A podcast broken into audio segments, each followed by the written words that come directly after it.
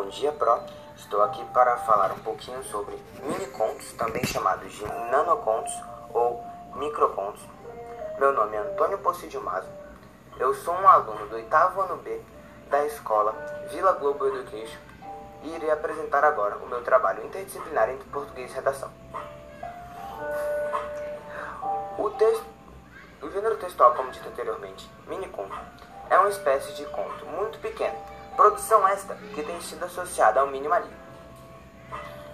O miniconto apresenta uma narração dentro de poucas linhas. A ideia desse gênero é que, no mínimo de palavras possíveis, seja apresentado todo um contexto e uma ação em torno do pouco que é dito por aquelas palavras. Microcontos são geralmente identificados quando a ausência de títulos e coisas como descrições de lugares, pessoas até por esse gênero ser um descrito como pequeno, e se restringe de 7 a 500 palavras, não podendo se encher de coisas que não agregam informação. No Brasil, o livro Aé, escrito em 1994 por Dalton Trevisa, é considerado o ponto de partida do microconto no seu formato contemporâneo atual.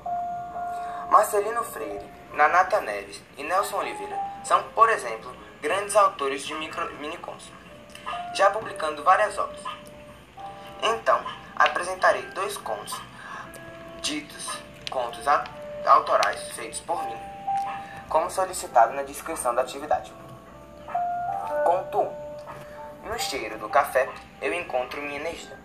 Esse conto é bem autoexplicativo, pois quase todas as manhãs eu, inclusive, sou sujeito desse mini conto, tomo café. Conto 2. Todos os dias eu procuro por 200 canais de TV e sempre desligo, sem assistir nada.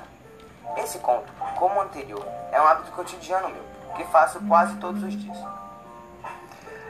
Terminado meu trabalho, este foi o. Espero que vocês gostem.